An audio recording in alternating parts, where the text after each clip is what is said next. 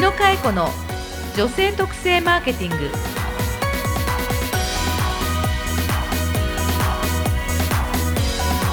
こんにちは。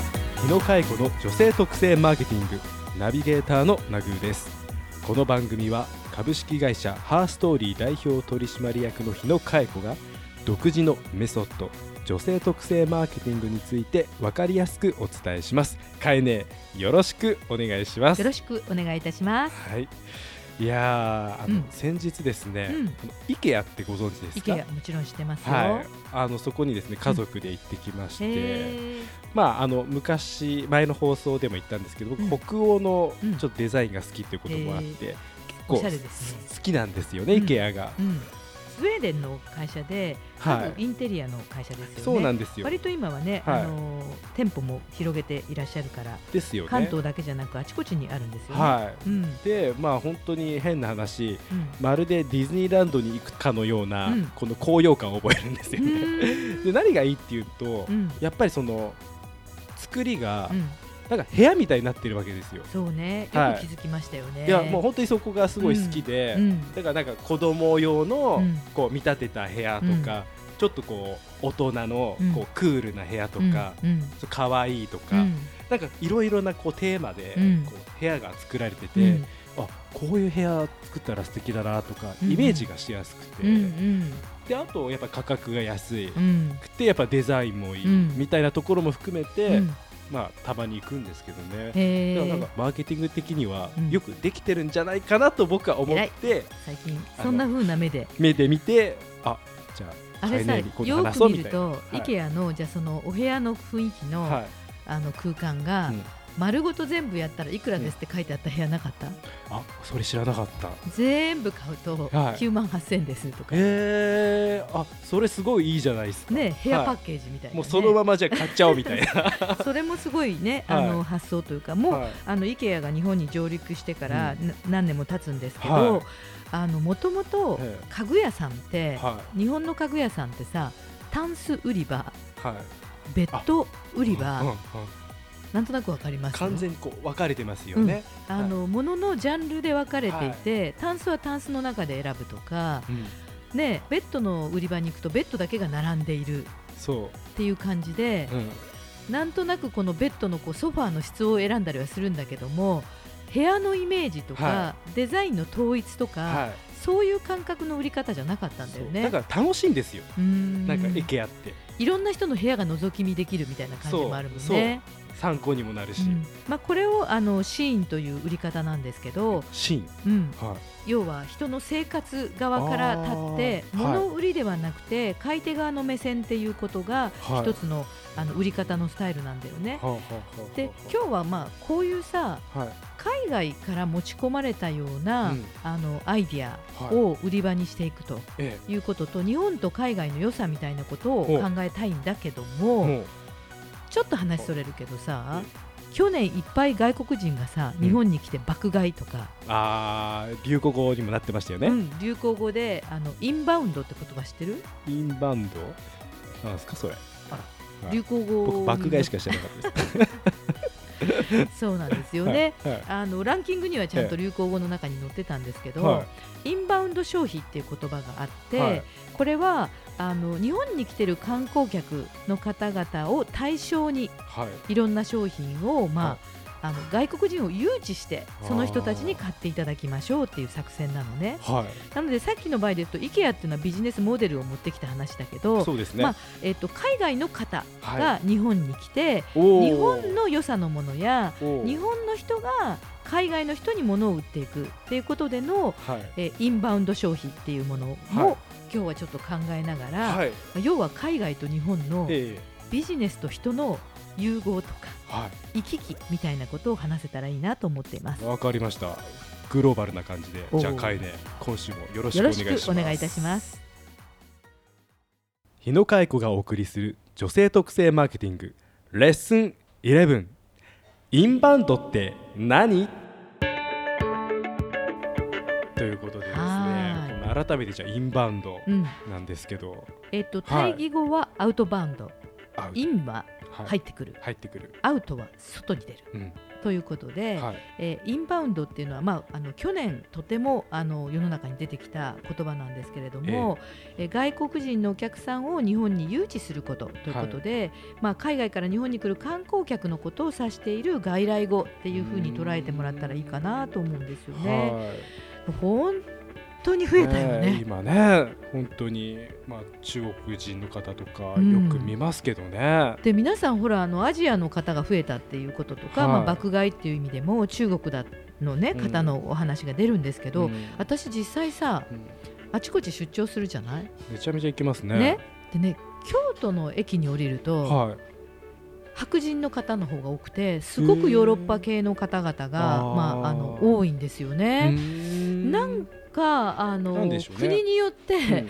あの日本への興味の口コミなり、広がりが傾向があるのかもしれないんですよあ違うんですよね。ね見られるこう楽しみ方がちょっと違うのかなと思うんですね。はいはいはいでその後私はよく仕事であの広島にも行くんですけど、ええ広島どうですか、まあ、広島ははい。両方おられますけど、やっぱり、あのどちらかというとアメリカとかヨーロッパ系の方が多いかなって感じがする。でうん。大阪はうん。圧倒的にアジアの方が多いかなという感じがする。ね。まあ、フィーリングなのでね、実際の数字で取ってるわけではないんですけど、はい。それにしてもこんなに海外の人が来るようになったのっていうのはもう過去最高なんじゃないですか？ですよね。じゃあそんな、うん。その日本に来られているうん。外国人の方に向けて、うん。こう何を売るかっていううん。話ですか、今日は。そう。例えばさ、はい。ナグーだったらうん。ポッドキャストこの番組を作ってるんですよ何本も。はい。それを同時通訳ではい。翻訳しては海外でも放送するっていうこと考えたことないの？い、いやそれはなかったですね。うん。うん。ああそういう番組の形もありますね言われてみれば。でしょ？はい。言われてみればですね。っていうふうに、はい。まあこれ今日はちょっとインバウンドっていうのはあくまでも、うん。その向こうから来た方に何を売るかっていう話なので、はい。はい。国内に入ってきた人っていう感じなんだけども、はい。まあ、今日はちょっとそこも広げながら要は自分たちのビジネスが、うん。えー、と決して大きな会社じゃなくても、はい。居酒屋であってもはい。海外の方に分かりやすいような説明のお料理の書いてあるメニューにしてみるとか、別に通訳さんがいなくてもちょっと頑張って翻訳の人に頼んで日本の食べ方をうん。きちんと書いてあげると、うん。今はほらすぐ写真に撮って、はい。Facebook とか YouTube でシェアされて、はい。そしてその人の友達がまた向こうからやってきてみたいな、うんそういう広がりっていうのがどんどんどんどんあるんですよね。そうですね。それはもううん。日本に限らず本当世界で広がっていくわけですからねフェイスそうなの。ブックとかなると、この前もテレビであの瀬戸内あたりでね、はい。あの自転車に乗る方々えがどんどんどんどん海外の人が集まってるっていうのがニュースでやっていて、はい。それもやはり自転車に乗ってうん。気持ちがいいと思われたうん。海外の方々がまたそのサイクリングをする仲間たちにシェアして、シェアして。そして次々と あの自転車乗りがやってくるっていう街があのテレビで出ていましたけれども。そんな風にさ、はい。ちょっと海外の人が気持ちいい面白い大発見と思うものを、うん。あのきちっと伝わるようなうん。関係性をすれば、うん。びっくりするほど人が来るっていうのあはー。今インターネットとつながっちゃってどんな小さな商売でもうん。海外の方々をお客さんとすることができるんじゃないっていう感じですね。あ。そうですか、うん。で今ちょっと思ったのは、うんやっぱりその日本人の感覚と、外国人の感覚ってやっぱ違うと思うんですけど、うん。その実際こう日本でうん。買われるこう外国人の方にうん。人気の傾向みたいなのなんかあったりするんですか、例えばね、はい。これは私のほらこの放送でね潜在ニーズとかあ。前からお話ししたと思うんですけど、じゃあ外国の方をうん。対象のお客様うん。と思った時ナグーがもしスイスに自分が行ったらはい、自分はスイスに行くとうん。何をしたいと観光客として思う？スイスというとやっぱり高原とかに、うん。あのこう列車に乗って、うん。こうなんか美しい景色をうん、眺めてみたいなってそのスイスの景色を見てみたはい。いと思うわけよ思いまね。すね。じゃあまたそれが自分がじゃあ台湾に行ったらはい、自分は台湾ではい。何をしますか、あー台湾だったらなんか屋台とかに行って、うん。ちょっとグルメというか、うん。美味しいものをいっぱい食べたいな。うん、その国の、はい。その町の特徴に行きたいっていうのが観光客じゃないかな、ああ本当ですね。ですよね。ね。はい。もちろんそれはメジャーな場所もなんだけど、うん。より地元の人のとか、はい。はい。より知らない店にも行ってみたくない、いや行きたいですね。ねはい。誰もが行くところではなくてそれね、逆に置き換えてほしいんだけど、は海外の方が日本に来たら日本らしいことに体験したい。と思うところがうん。実は着眼なんだよね。ああそうですね。例えば着物を着て歩いてみたい。うん例えばね、例えばね。うん、とか風鈴作ってみたいって思うかもしれないよ。ああいいですね。なんか日本的ですよねすごく。ねはとかなんか鯉を見に行ってみたいとか。いああわかんないけど。はい。ね。はい。はい。盆栽に触ってみたいかもしれうんうんうんない。うんねそうですね。雪がない国の人は雪を見たいって言うから、う雪のあるところに集まる。うんうんうん。みたいに、はい。今一度自分たちのお店町ふるさとに日本らしい日本ならではだったものがはい。意外な例えばこんにゃく作る体験とか ところてんをしてみるとか逆に住んでる日本人があんまやんなそうですよね ああはいはいはい。って感じで、はい。まあ、ちょっと今日はあの具体的にあのうん。許可もらわずに事例として話すんだけど、はい。大阪にえ道頓堀ホテルっていうホテルがあるんですよ。はい。でここはですねですか？何やってるんですか？外国のはい。特にアジアの女性20代の人をはい。ペルソナのイメージにしてはいペルソナ前学んだよね。学びましたね。象徴的はない。対象の方なんですよね、はい。イメージですよね,、はい。ね。アジアの20代の女性をイメージして観光客ですよ。はい。その人が来た時、はい。どうしたら喜ぶだろうというサービスをホテルの中で実行し続けてるの道頓堀ホテル。そう。なんすかすごい気になるんですけど。気になるでしょ？はい。ね、だから、はい。私がさっき言ったような、はい。浴衣の体験もあるし綿菓子を作るっていうことをロビーでやってるしへ夜になると、は屋台のラーメンみたいなのがロビーに出てくるし、ーはあそうなんですね、うん、それをホテルの中でやってるんですよ。じゃあそれがまた海外から来た人たちが口コミで広がって、そう。そういう海外の方が集まるホテルみたいな。どんどんどんどん。へー。でさらにベッドとかの施設もね面白くって、はい。アジアの20代の女子ってはい。よく考えてほしいんだけど、はい。お金ありそう？なさそう？うーんまああんまなさそうかなだよね、はい。20代の女子ってはい。世界中でそんなにお金ないじゃん、はい。日本人なんてね、そうするとできるだけ安く泊まりたいって思うのよね。あそうですそうするとね狭い部屋にはい。ベッドに2人で寝ようとするわけよ。はい。例えばね。はい。そうするとそれを OK としてあげるね。はい。そして大きなスーツケースではい。美容用品とか買って帰るから、はい。でかいスーツケース来るでしょ、はい。狭い部屋なのに大きなカバンが来るわけね。そうですねなかなか入らないじゃない？ちょっと不便ですよね。ね。じゃあそのはい。荷物どこに入れるか。ベッドの下に入れたいのに普通のホテルってベッドの下にスーツケースが入らないの。入らないですよね道頓堀ホテルってね、はい。ベッドが高いの。めちゃめちゃ潜在ニーズじゃないですか。と思うでしょ、はこれが潜在ニーズ。いですよね。お客様の立場に立ったら、物やサービスが変わるっていうことをうん。実行されてるホテルなのよ、はぜひあのネットで検索してみてください。これ今度ちょっとロケで行きたいですか？勝手に言っちゃったので後であの許可取っときます。願いします。じゃあ今週のうん。マーケティングレッスン、はい。えインバウンドって何でしょうか？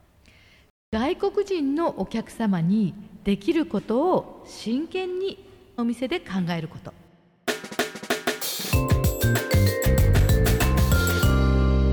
日野佳恵子の女性特性マーケティング。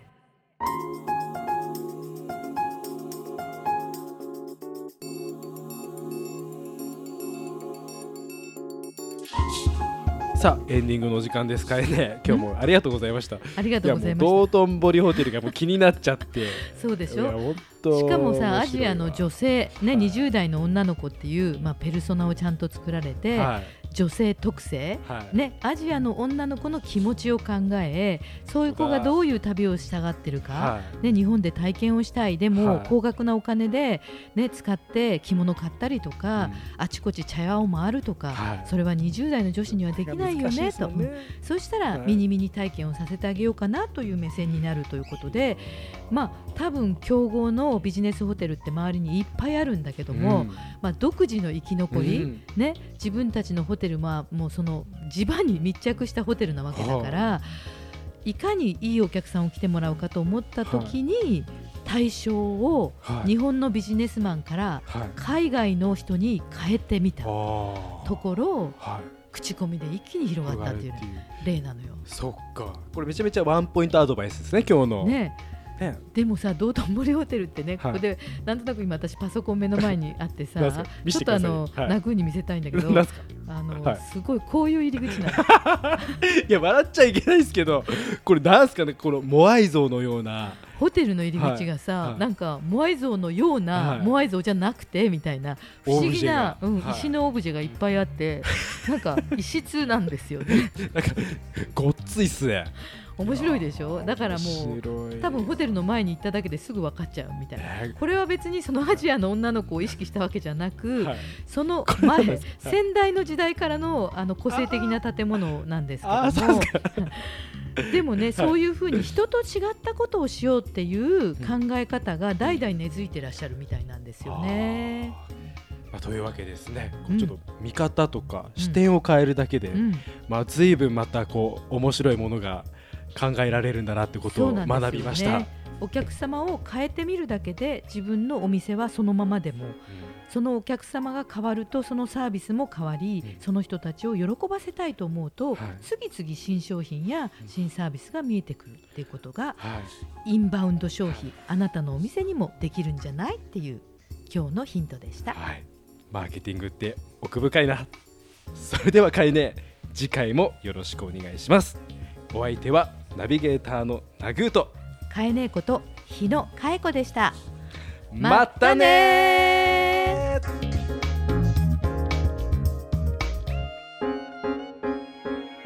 番組の感想マーケティングに関する疑問質問は Facebook 日野佳恵子の女性特性マーケティングポッドキャストというタイトルから検索してお送りくださいこの番組は女性特性マーケティングのハーストーリーがお送りしました。